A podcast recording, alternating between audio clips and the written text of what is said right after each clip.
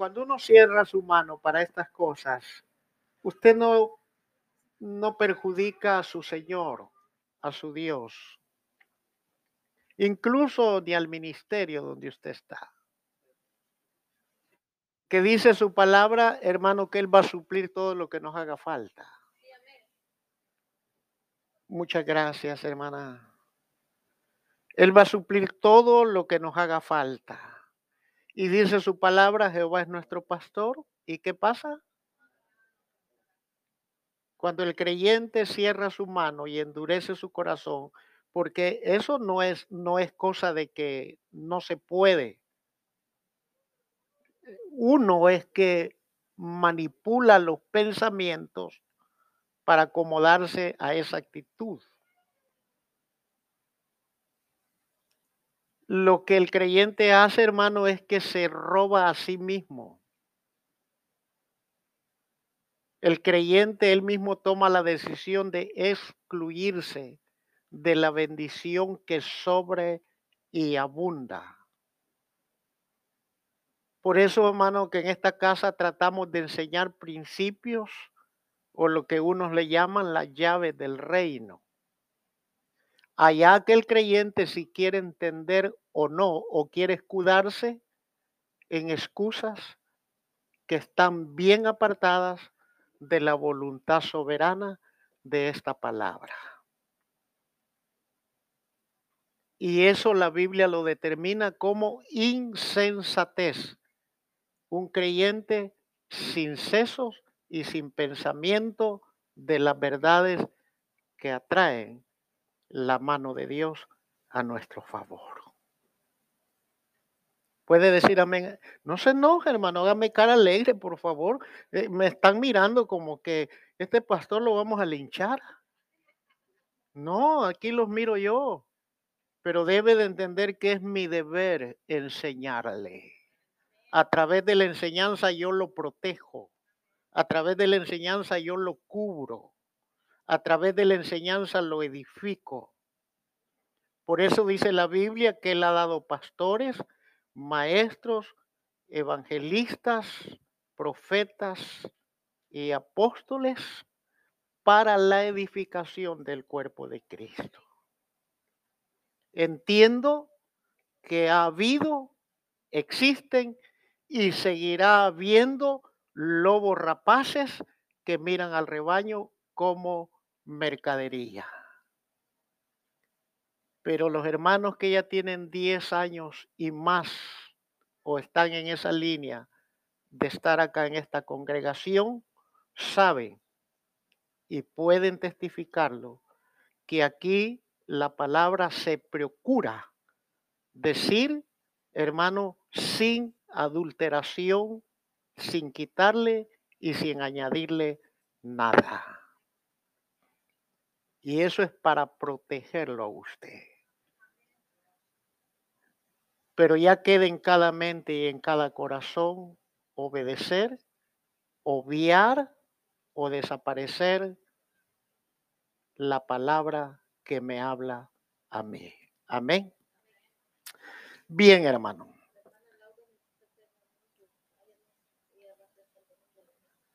Al final. Ok. Hemos estado viniendo por tres domingos consecutivos, hablando, hermanos, acerca del orden de la salvación. Usted se recordará, ¿verdad? Voy a hacer un examen. ¿Cuál fue el primer elemento que hablamos? El primer domingo que entramos en estas enseñanzas que son de corte doctrinal. Esto han sido mensajes de carácter doctrinal. A ver, ¿alguien se acuerda? Ay, ay, ay, Señor.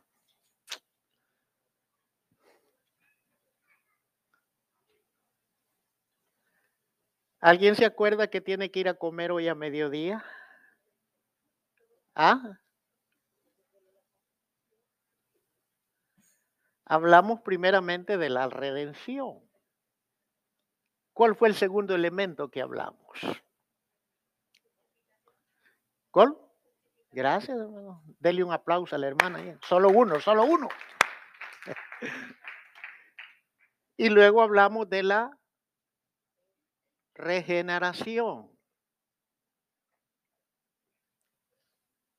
Hoy vamos a hablar, hermanos, de la glorificación del creyente. Jeremías, capítulo 31, versículo 3. Trataré de concluir este mensaje hoy. Y para hacer eso yo tengo que regular la exposición en mí. Y eso me educa para predicar, hermano, en el tiempo que la mente del ser humano puede captar. Dijo un predicador experimentado hace muchos años, yo le oí esta declaración y me dice, y dijo él esto, cuando tú predicas, dijo, de 45 a 50 minutos máximo, es el Espíritu Santo el que está hablando.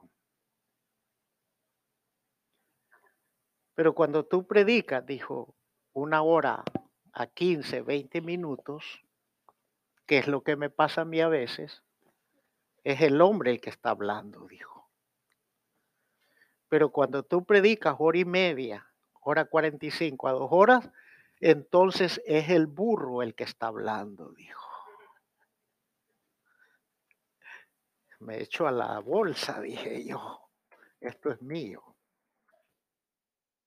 Entonces, hermano, voy a tratar de limitar el tiempo dispositivo porque yo sé que le estoy hablando a gente que sabe escuchar. El que tiene oídos, ¿qué? Bueno. Jeremías, 30, Jeremías 31.3. Gracias, hermano. No sé si van a pasar el bosquejo, siempre digo, si al final usted quiere una copia de esta serie de examen, de, mensajes, solamente pídamela, yo con gusto se las doy y usted no me tiene que dar a mí nada, hermano. De gracias recibimos, ¿qué pasa? De gracias recibimos. Muchas personas que me conocen, pastor, usted debe escribir un libro y va a ver que estoy seguro que lo va a vender. Y sería bueno, ¿verdad? Un ejemplo, las crónicas de un pastor o el sufrimiento de los hijos de un pastor. En fin, hay tantos títulos, pero eh, no sé por qué nunca he tomado el interés en hacerlo. Llegará su momento quizás. 31.3 de Jeremías dice, oiga bien lo que dice Jehová, se, se manifestó a mí hace ya mucho tiempo diciendo, con amor eterno te he amado y por tanto te prolongué mi misericordia. Dígale al que tiene a su lado, Dios te ama con amor eterno, dígale. Y te ama tanto, dígale, que sigue teniendo misericordia de ti, porque Él es fiel.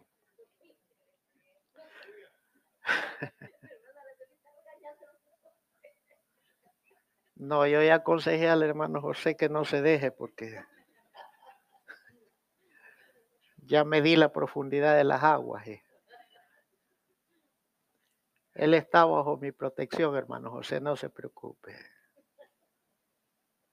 No estoy jugando, hermano, usted sabe. Mire, hermano, cuando tomamos este verso bajo el contexto histórico de Israel, relacionado obviamente con la palabra de Dios a través de Jeremías, notamos que la relación de Israel con Dios se vio interrumpida a causa del pecado y del cautiverio por 70 años en Babilonia. Por esa razón, el profeta Isaías en el capítulo 59, versículo 2, tiene que decirle a su mismo pueblo, pero vuestras iniquidades han hecho división entre vosotros y vuestro Dios, y vuestros pecados han hecho ocultar de vosotros, dice su rostro, para no oír. Israel estaba en ese conflicto espiritual. Dios se había distanciado de ellos porque ellos no habían atendido su mandato, sus preceptos, sus estatutos, ni sus mandamientos. Yo por eso siempre digo, la vida de Israel es la vida de la iglesia. Hay mucha similitud. Y el libro de los jueces es un referente para la iglesia actual de la conducta de los hijos del Señor. El libro de los jueces usted va a encontrar repetidamente la expresión y los hijos de Dios hicieron lo malo delante de él y él vino y los entregó a sus perseguidores. Vinieron y clamaron y Dios lo liberó. Es un referente, en la vida de la iglesia en la actualidad. Esto significa, hermano, que aunque el consuelo de Dios a favor nuestro sea suspendido por un tiempo, oiga bien, a través de Isaías dice, yo me he apartado de ustedes, sus pecados, sus iniquidades han hecho ocultar mi rostro para no oír sus plegarias, su clamor. Yo estoy separado de ustedes, refiriéndose a la cobertura, a la protección y a las bendiciones. Significa para nosotros que aunque el consuelo de Dios se aparte por un tiempo, hermano, aunque la cobertura del Señor no esté con nosotros, quiero decirle que Dios jamás aparta su amor de su pueblo. Porque en Romanos capítulo 8, 39, Pablo dijo, ¿quién nos separará del amor de Dios que es en Cristo Jesús? Y ahí saca una lista. Dios puede apartar su protección, su consuelo, su ayuda, pero jamás Él va a apartar el amor de su iglesia, de sus hijos. Porque, hermano, a los que Dios ama, Él los atrae con su gracia, Él los atrae con su misericordia a una comunión íntima con el Espíritu Santo. Por eso dice en Primera de Corintios 6, 19 que usted y yo, nosotros los creyentes, somos templo y morada del Espíritu Santo. Entonces, como somos templo y Él nos trae una comunión íntima y como somos su templo, Él ha puesto, de acuerdo a Romanos capítulo 5, verso 5, su amor por el Espíritu Santo en nuestros corazones. Mire qué lindo, hermano. Que Dios nos ame a nosotros, siendo pecadores, hermano. Porque nosotros mentimos. Hello.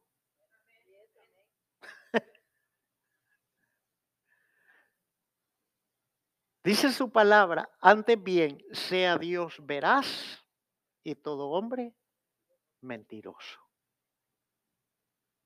Pero voy a dejar eso. Nosotros mentimos. El único verdadero es Él y su verdad permanece en nosotros. Entonces, pero veamos qué es la glorificación, hermano. La glorificación es el acto final en la aplicación de la salvación que involucra el cuerpo y el alma del creyente. Eso es la glorificación. Es la consumación, es como cuando Cristo dijo en la cruz, Padre consumado, es, es la finalización de todo este proceso desde el momento que nosotros recibimos al Señor Jesucristo. Él nos redimió, o sea, Él nos compró con su sangre, Él nos declaró inocentes, nos justificó, puso su espíritu que está trabajando en nosotros, hermano, y que nos está haciendo nuevas criaturas según su voluntad, es lo que llamamos regeneración, ¿verdad? La glorificación ya es el punto culminante, es el sello de oro en la salvación del creyente. La regeneración significa que la glorificación es la transformación radical del cuerpo y el alma de los creyentes que nos perfeccionará en santidad. Por eso dice la escritura, hermano, sin santidad dice que Ese versículo tiene dos vías de interpretación. Cuando dice sin santidad, dice el apóstol Pablo, el que no tiene el espíritu de Cristo no es de Cristo. Se está refiriendo a los que no tienen. Y ellos, como no tienen a Cristo, no tienen santidad. Nosotros tenemos santidad y hablamos de la santificación también. Y la santidad tiene dos vías la posición en el momento que venimos a Cristo, Él nos declara santo. Por eso es que Pablo en las diferentes epístolas, en sus saludos, dice a los santos reunidos. A que usted no lo crean, que usted se mire con cachito, Dios lo declara santo. En el momento que venimos a Cristo, querido hermano. Lo que sucede es que ahí empieza la etapa de la regeneración, querido hermano, que ya hablamos, ¿verdad? Que es la santificación progresiva es donde estamos en esa lucha con nuestros hábitos, con aquellas cosas, especialmente en el carácter, querido hermano, ¿verdad? Ahí está trabajando. Por eso dice la Biblia que el que comenzó la buena obra en nosotros, ¿qué pasa? Un día, un día la va a perfeccionar, ¿verdad? Entonces, hermano, La glorificación es la transformación radical del cuerpo y el alma de los creyentes que nos perfecciona en santidad. Miren lo que dice Primera de Corintios capítulo 15, verso 52. En un momento, en un abrir y cerrar de ojos a la final trompeta, y los muertos serán resucitados, oiga bien, incorruptibles. Pero ¿cómo puede un muerto después de 30, 40 años, hermano? resucitar incorruptibles y ya no hay carne, ya, ya no hay nada, solo hueso, solo hay restos. Y yo les testificaba el domingo pasado. Y nosotros, dice, los que hayamos quedado, dice, seremos que transformados. Entonces, somos una generación de transformers. Recuerda este versículo, somos una generación de transformers. Entonces, querido hermano, eso es la glorificación. Es la transformación radical del cuerpo y el alma de cada uno de nosotros que nos perfeccionará en aquel día en santidad. Y como Cristo habita de nosotros y Él es santo, nosotros somos santos. Entonces esto no faculta para verle a Él, como dijo el apóstol Pedro cara a cara en aquel glorioso día, cuando estemos en la boda del Cordero, cuando los ángeles nos estén sirviendo, querido hermano, mientras en esta tierra da inicio al periodo que conocemos como la gran tribulación. ¿Usted quiere quedarse? Yo me quiero quedar, sigamos siendo injustos. ¿Quiere quedarse en las primeras filas? Sigamos la vida descuidada y desperdiciada en este mundo y nos garantizamos que nos quedamos para esos eventos gloriosos, hermano. Entonces, ya definimos qué es la glorificación. El Antiguo Testamento, hermano, nos conecta con la glorificación. El Antiguo Testamento nos da, nos arroja una luz, un panorama, como es la glorificación. Oiga lo que dice Éxodo, capítulo 34, versículo 29 y 30. Oiga bien, dice Éxodo 34, 29 y 30. Aconteció que descendiendo Moisés del monte Sinaí con las dos tablas del testimonio en su mano, al descender del monte, no sabía Moisés que la piel de su rostro resplandecía después que, después que hubo hablado con Dios. ¿Qué pasa, hermano, cuando nosotros realmente en un tiempo de intimidad, de comunión, de oración, pasamos un tiempo, no 40 días, ni 40 noches, tal vez media hora, 15, 20, minutos, una hora, qué sé yo. Pero que esté esa conexión tan fuerte que no nos queremos levantar de ese lugar. ¿Cómo se mira nuestro rostro? La gente cuando lo mira nos mira los ojos rojos y dice, este hombre ha llorado, pero nuestro rostro sonríe, nuestro rostro está alegre. En nuestro rostro no se refleja la fatiga, el cansancio y las cargas de la vida. Reflejamos un contentamiento que nosotros mismos podemos explicar. Y la gente dice, qué, rara esta persona, ¿qué le pasa? Lo acabo de ver o viene saliendo. Y es que yo le veo en su, en su, en su cara una alegría, un gozo, un contentamiento. ¿Qué tiene esta persona? ¿Me explico? A Moisés le pasó eso. Él no sabía que su rostro brillaba, porque había estado qué? ¿Quiere que su rostro brille? Haga tiempo con Dios. Entre en la recámara secreta, hermano. Él corre y corre de esta vida. Va a acelerar nuestro proceso de envejecimiento. Por mucho, hermano, por favor, esto entendámoslo de una vez por todas. Dice la escritura, por mucho que te afanes, no vas a poder añadir un codo a tu estatura. No vas a poder. Por mucho que brinques y digas y hagas y saltes y metas debajo del colchón o donde quiera, querido hermano, no vas a poder añadir tan siquiera 45 centímetros a tu estatura. No vas a poder, olvídate de eso. Te vas a hacer más viejo joven y vas a acelerar el proceso de tu muerte.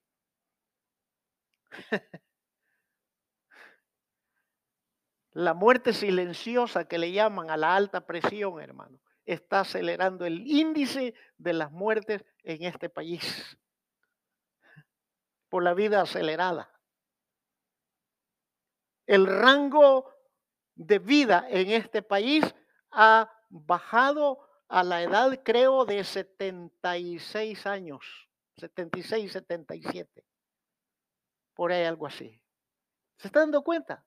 El ser humano se está lacerando a sí mismo por no aceptar y comprender y someterse, hermano, a la directriz del Espíritu Santo y su soberana palabra. Pero oiga el verso 30, y Aarón y todos los hijos de Israel, dice, miraron a Moisés. Y aquí que la piel de su rostro era resplandeciente y tuvieron miedo a acercarse a él.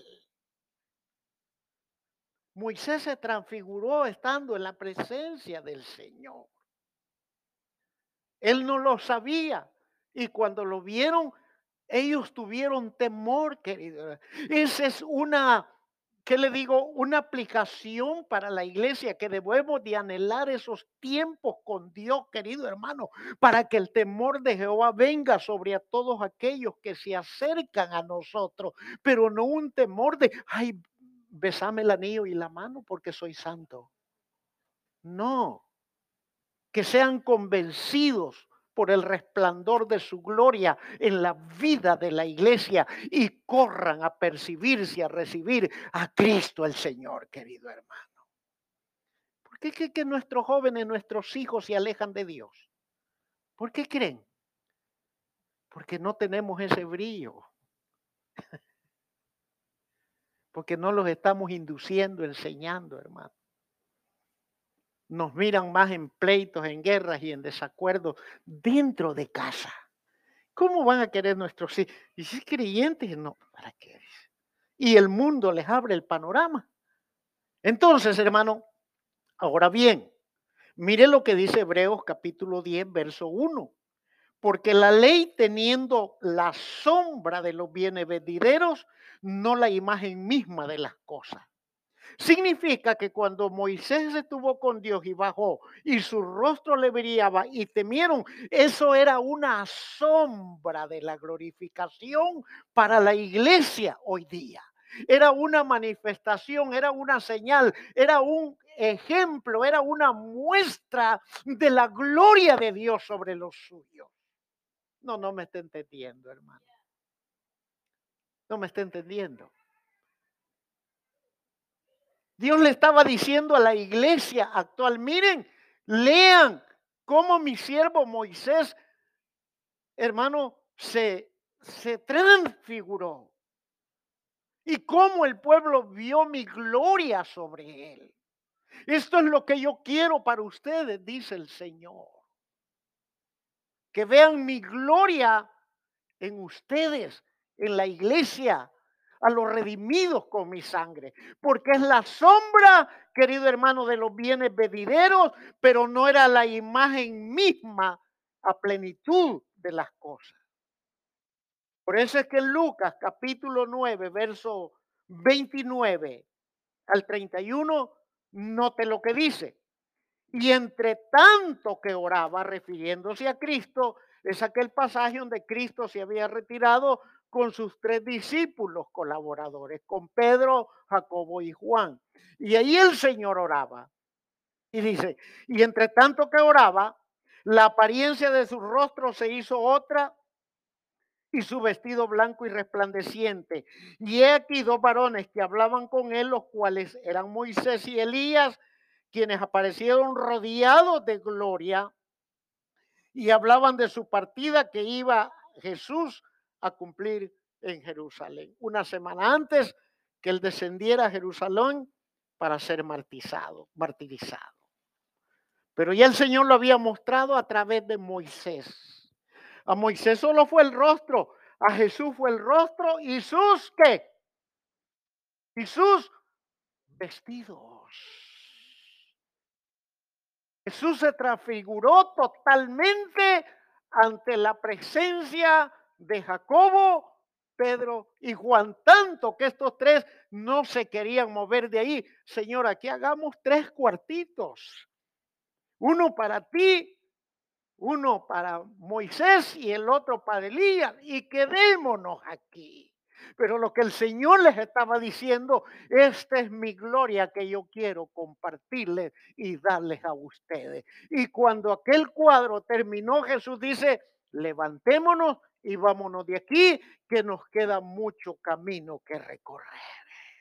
La gloria de Dios nos sirve para recorrer naciones, para recorrer pueblos, para recorrer vecindarios, para recorrer multitudes y predicarles el Evangelio. El día, el año agradable del Señor y el día espantoso de su venida sobre esta tierra. La gloria no es para Ay, es que Dios me usa. Es que me han dicho que soy profeta de Dios y que Dios me usa y que Dios habla. Es soy lo único. Ay, Dios mío. La gloria trae compromiso. La gloria trae rectitud tanto de palabras y de hechos y de conducta. Por eso es que fue el rostro y las vestiduras a Moisés solo el rostro, pero a mí le dice el Señor, me ven lleno de la gloria del Padre. Y esta es la gloria que la iglesia tiene que estar llena. Por eso la iglesia debe de anhelar la llenura del Espíritu Santo, hermano. Mire, hice un bosquejo, un diagrama, una figura que no se, no se la voy a explicar con detalle Ah, ese ya lo tienen. Gracias, hermano. El Espíritu Santo, ayúdenme por favor. Alguien búsqueme Éxodo 19, verso 9 y 6. Aquí quiero que me ayuden. Quiero salir de esto rápido para avanzar. Éxodo 19 ya lo tengo. Verso 9 y luego el 6. Oiga bien. Esto verdad de Dios, Dios me lo mostró en una madrugada, hermano. Oiga, dice el, oiga lo que dice el verso 6. Y vosotros me seréis un reino de sacerdotes y gente santa. Estas son las palabras que dirás a los hijos. Ah, no, es el verso 9, perdone. Entonces, Jehová dijo a Moisés, He aquí yo vengo a ti en una nube espesa. Oiga, aleluya. Y en la noche, el Espíritu Santo. Y Dios le dice a Moisés en el verso, en el verso 9, he aquí yo vengo a ti en una nube que no era cualquier nube, no era una nube allí ralita, ¿verdad? Delgadita no era una nube, era una nube espesa. ¿Por qué era espesa? Porque tipifica la gloria de Dios, el Espíritu Santo. Y la gloria de Dios, el chequiná de Dios es algo tan fuerte, tan pesado, que no hay ser humano sobre la faz de la tierra que lo pueda soportar. Entonces, Dios, aquí vengo yo en una nube espesa, en una nube cargada de mi gloria para que el pueblo oiga mientras yo hablo contigo y también para que te crean para siempre. Y Moisés refirió las palabras del pueblo a Jehová, verso 6. Y vosotros me seréis, es lo que le dijo, un reino de sacerdotes, gente santa. Estas son las palabras que dirás a los hijos de Israel. Oiga bien, el Espíritu Santo. Ahí le faltó algo al que le faltó algo. Si mira el bosquejo, el que lo hizo, se va a dar cuenta que le faltó algo. Le faltó aquí una cruz en medio al final, pero bien. En el Antiguo Testamento, en los textos que acabamos de leer, Éxodo 34, 29 y 30, dice Hebreos 10.1 que eran sombra de los bienes venideros. Allá está Dios, el Espíritu Santo, en conexión con Israel, querido hermano está comprendiendo? Pero esta línea que cierra el triángulo y aquí está el Espíritu Santo en conexión con la iglesia. En el Nuevo Testamento, Colosenses 2, 2, capítulo 2, verso 2, verso 6 y 17. Aquí faltó una cruz y hay un corte en la conexión.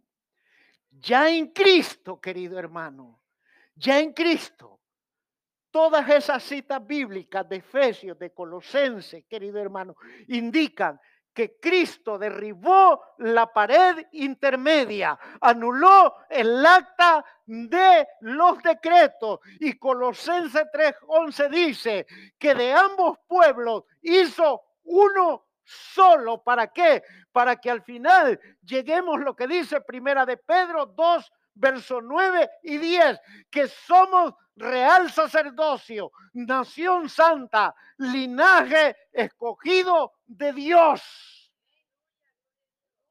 Sigo preguntando, no me está entendiendo. Cuando Dios une a Israel con la iglesia y lo encierra acá, significa que volvemos a lo que el Espíritu Santo le dijo a Israel al principio. Vosotros me seráis un reino de sacerdotes. Al final somos una misma cosa.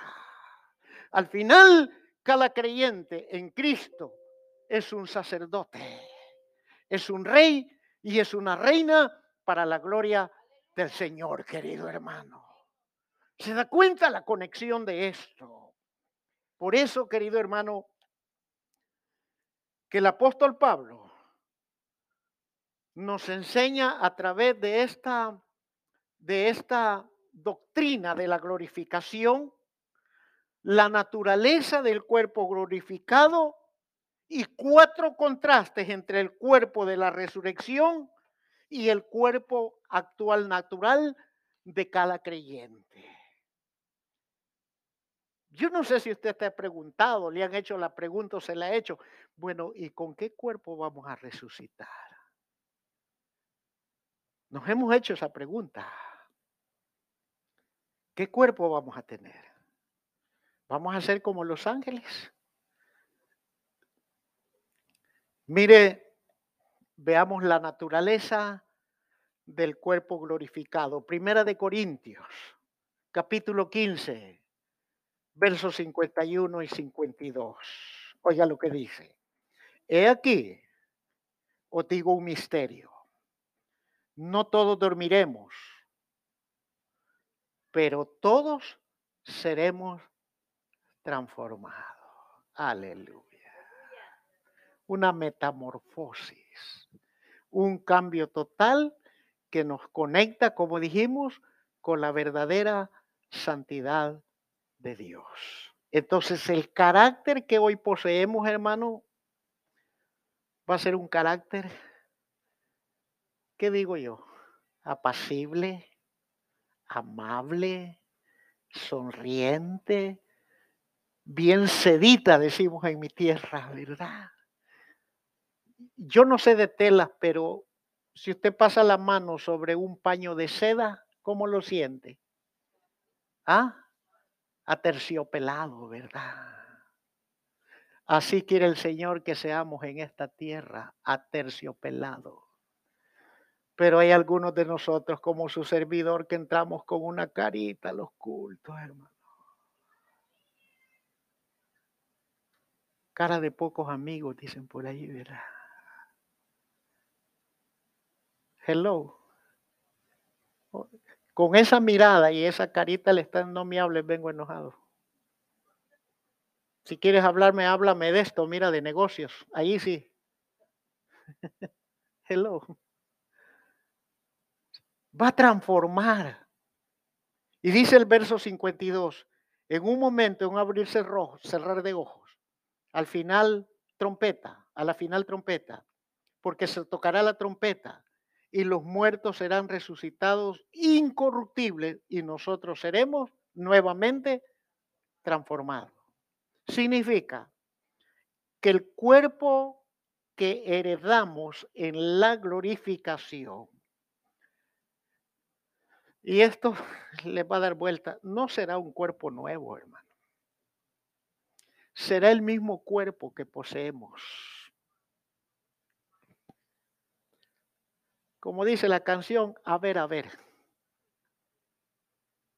¿Con qué cuerpo resucitó Cristo? ¿Con un nuevo o con el mismo?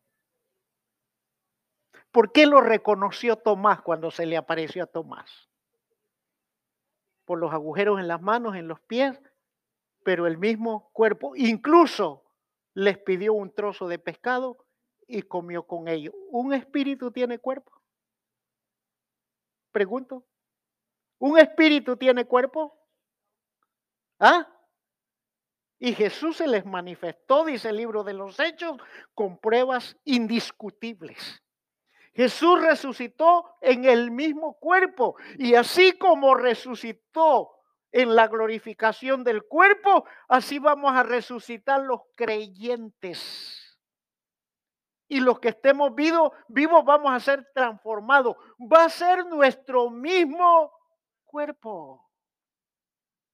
¿Hoy sí está entendiendo? ¿Por qué? Será el mismo cuerpo en el que habitamos en esta vida. Significa que Él no va a sustituir nuestro cuerpo actual. Él lo va a renovar. De acuerdo a Romanos 8:11. ¿Qué hace usted en su casa cuando le gusta un mueble y usted no se quiere deshacer de él? ¿Qué lo hace? Lo renueva le mete más clavos, más tornillos, lo lica, lo vuelve a pintar, quizás le manda a cambiar el color del, del tapiz, pero el mueble es el mismo. Y le sigue dando el mismo uso por muchos años. Y dice, yo cuando yo me muere, este se lo voy a heredar a mi marido, dice la mujer, o el marido a la mujer. O si no, este se lo das a Julano es tal, dice, ¿verdad? ¿Se da cuenta? Es el mismo. Es el mismo cuerpo, pero transformado. Él, querido, va a transformar el cuerpo de nosotros, los creyentes, para que sea semejante al cuerpo de la gloria suya. Filipenses, mire, vayamos a Filipenses, hermano. Filipenses, capítulo 3, versículo 21. Mire lo que dice Filipenses 3, 21. Oiga bien, el cual transformará el cuerpo de la humillación nuestra, este cascajo, esta vaina, el cual transformará el cuerpo de la humillación nuestra para que sea semejante al cuerpo de la gloria suya por el poder con el cual puede también sujetar a sí mismo todas las cosas. Entonces Él va a transformar para que sea semejante al cuerpo de la gloria de Cristo, querido hermano. Ahora, no me pregunte cómo el Señor lo va a hacer. Yo no lo sé. Ni se pregunte, querido hermano, como los que ya murieron, el Señor los va a hacer resucitar. El que muere en Cristo inmediatamente está con Él. Y su cuerpo ya fue transformado. ¿Se está dando cuenta? Y nosotros les veremos a ellos cuando nos unamos con ellos. Y esa es nuestra esperanza y nuestro gozo. La muerte de un ser amado que no nos sirva, hermano, para sufrimiento eterno, sino que nos sirva para alentar nuestra vida y perseverar al final para juntarnos con ellos en aquel día glorioso cuando suene la trompeta final, querido hermano. Entonces, eso es lo que sucede. Ahora veamos cuatro contrastes entre el cuerpo glorificado y el cuerpo actual natural.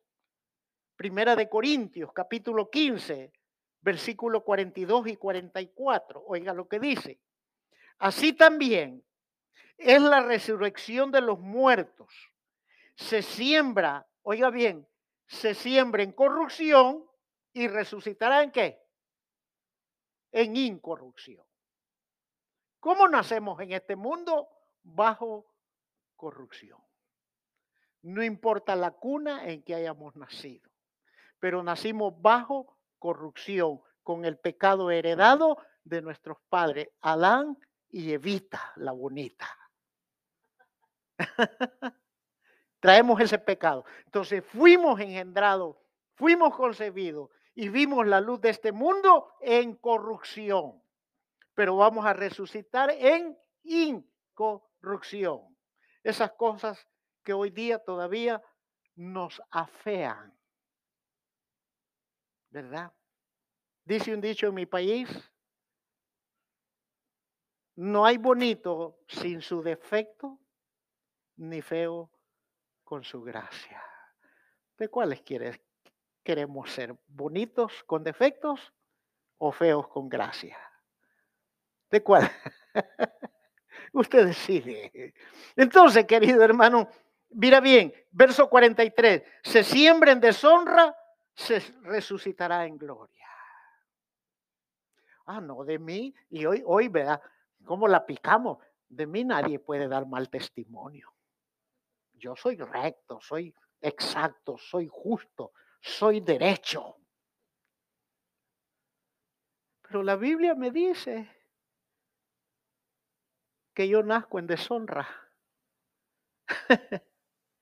Porque en esta vida, tarde o temprano, en el caminar, vamos a hacer algo indebido. Que solamente Dios y nosotros sabemos. Y esa la escondemos en el más profundo rincón para que nadie se dé cuenta lo feo que hemos hecho en determinado momento.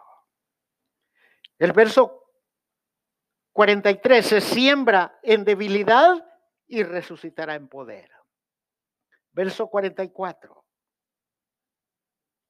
se siembra en cuerpo animal, resucitará en cuerpo espiritual, porque hay cuerpo animal y hay cuerpo espiritual. Oiga, hermano. Por eso es que nos tipifican en la clase de naturaleza que el ser humano pertenece al reino que ¿Al reino que pertenecemos?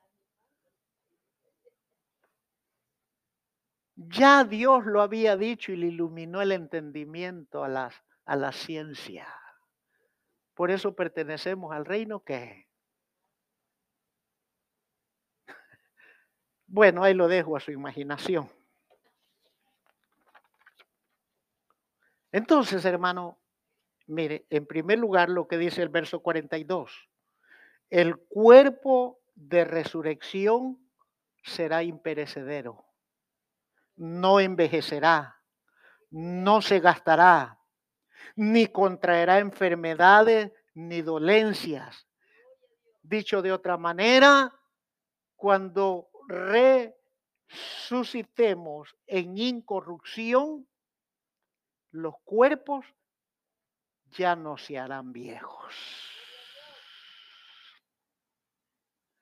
Vamos a beber del elixir de la juventud eterna. Que la ciencia sigue inventando cremas, inyecciones, estiramientos pero por mucho que el ser humano se estire de la parte del cuerpo que se quiere estirar, dos, tres, seis meses, un año, vuelve a arrugarse. Exhibe tu panza con júbilo, hermano, así soy, que pues. ¿Ah? Y que me descuidé y así soy, y que que podemos mejorar, sí, ¿verdad?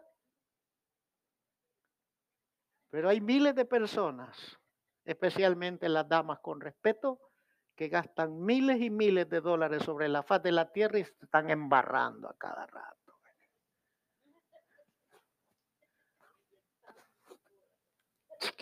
Cada rato. Para seis, 24 horas. Y después llegan al espejo. No la conozco, dice. Y eres tú misma. Soy yo mismo. Ahí están los jóvenes en los gimnasios.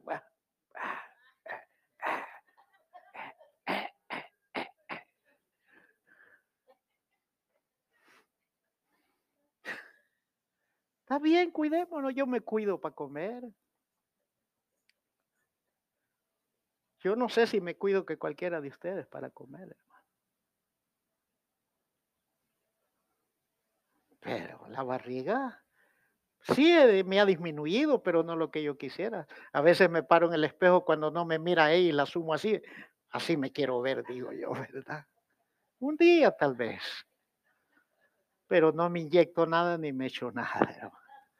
Solo limito las comidas. Entonces, Hermano, el cuerpo no se gastará, no contraerá enfermedades ni dolencias, no serán viejos. Tendremos las características de un ser joven. Pero ¿sabe qué? Pero maduro para siempre.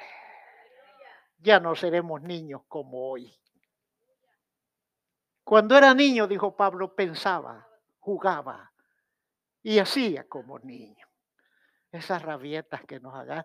Hoy estoy enojado con el pastor y le voy a decir sus cuatro verdades para que vea quién soy yo. Ya ven las veces que quiera, hermano. Yo lo que hago es agacharme nada más. Ahí te refiero a esas palabras de este malcriado, papito. Sí, es lo que hago, hermano. Que me molesta, si me molesta, sería mentirte. Que me calienta la oreja, también pero aprendí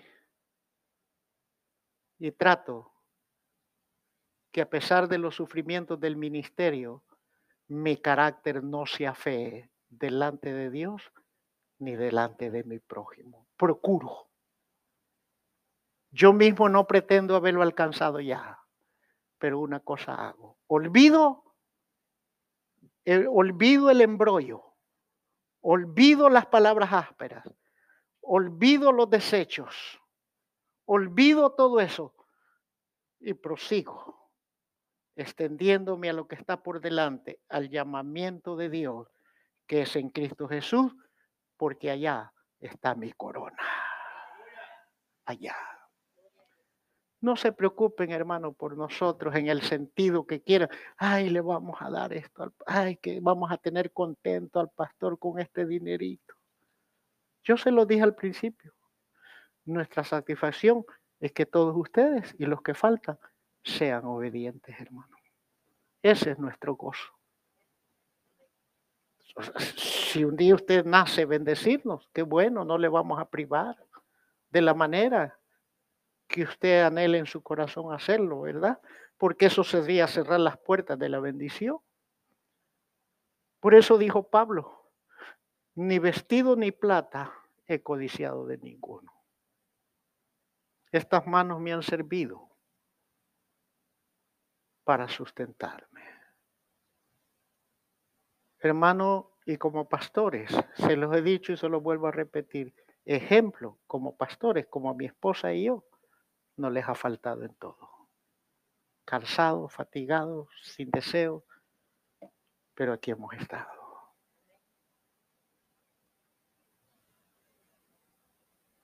¿Sí o no? ¿Hay alguien aquí que pueda levantar su mano y acusarme de una falta de respeto? de una pretensión inmoral, de una petición a cambio de privilegios? ¿Hay alguien aquí que levante su mano y me diga, a mí me pasó esto como este pastor? ¿Se están dando cuenta? Tenemos que ya, hermanos, dar ejemplo de la glorificación, porque dice el verso 42, se siembra en corrupción, resucitará en incorrupción. Entonces, será el cuerpo imperecedero, este mismo cuerpo no otro. En segundo lugar, Pablo afirma que el cuerpo natural actual se caracteriza por la deshonra. Dice el verso 43, se siembra en deshonra, resucitará en gloria. Y ya lo explicamos. ¿Por qué? ¿Por qué dice Pablo? porque tarde o temprano en la trayectoria de la vida siempre hemos hecho algo y si no lo hemos hecho algún día lo vamos a hacer que va a traer deshonra a mi vida y a la vida de los que me rodean. Y cuando digo esto no me refiero a un acto inmoral. ¿Qué me dice de una mentira? ¿Mentimos todos, sí o no? Esa es una deshonra.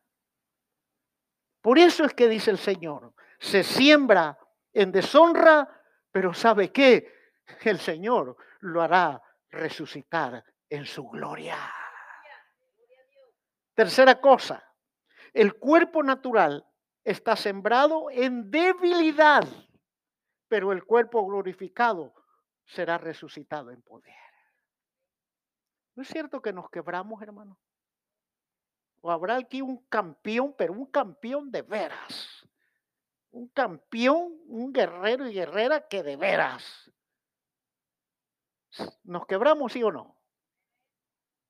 Debilidad.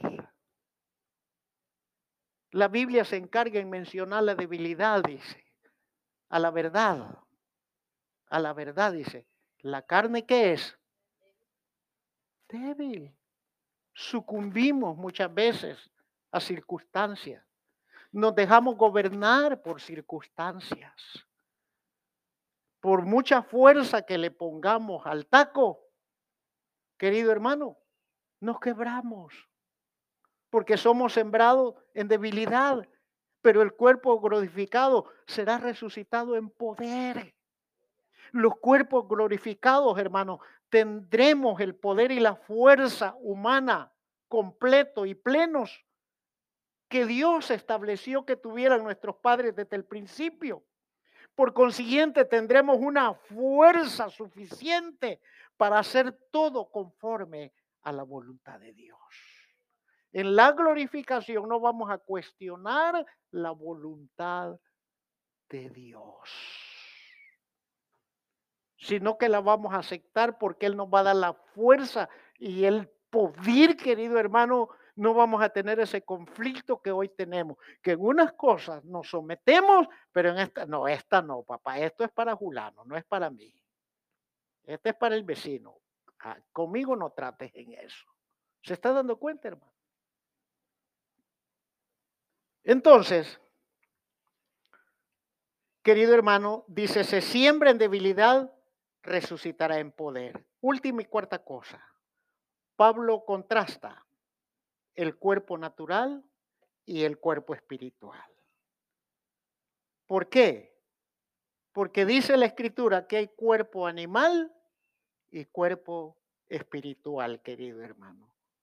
Entonces, Pablo, al denominar el cuerpo de la resurrección como espiritual, nos está enseñando que estaremos totalmente sometidos y en perfecta armonía con el Espíritu Santo, hermanos, y hasta entonces glorificaremos en la esperanza de la gloria de Dios, conforme a lo que dice Romanos 5, versículo 2. Cuando habla del cuerpo espiritual, no está hablando de un cuerpo diferente al nuestro, sino que está hablando en esa transformación donde seremos sometidos en perfecta armonía con el Espíritu Santo. Por eso es que hoy en vida nosotros debemos de practicar esa comunión con el Espíritu Santo. Dijo un predicador experimentado hace muchos años, cristiano que no ora, el diablo se lo devora. Porque hoy, hermanos, los creyentes, no digo que todos, nos hemos hecho ingenieros en la tecnología. Hoy subimos cosas, les arreglamos cosas, nos miramos de 20 años. ¿Cómo me vería yo hace 20 años? ¿O cómo? Se da cuenta que no ponen las arrugas. Pero ¿qué pasa en la comunión con esta palabra? Examine usted cuál fue la última vez que ayunó y cuál fue la última vez que usted dispuso su corazón a estar en comunión con el Espíritu Santo. Me refiero en oración, hermano. A eso me refiero. ¿Cuál fue la última vez que usted se le acercó a un hermano, a un padre, a un hermano, a alguien que tiene un alto apego emocional y le dijo, mira, yo quiero bendecirte hoy, quiero invitarte a un café. ¿Tienes tiempo de tomar un café conmigo? Hablemos de las cosas de Dios. ¿Hace cuánto tiempo usted y yo no evangelizamos, pero de a nuestros hijos? Porque tenemos miedo. Y si no evangelizamos dentro de casa, ¿cómo le vamos a hablar al otro?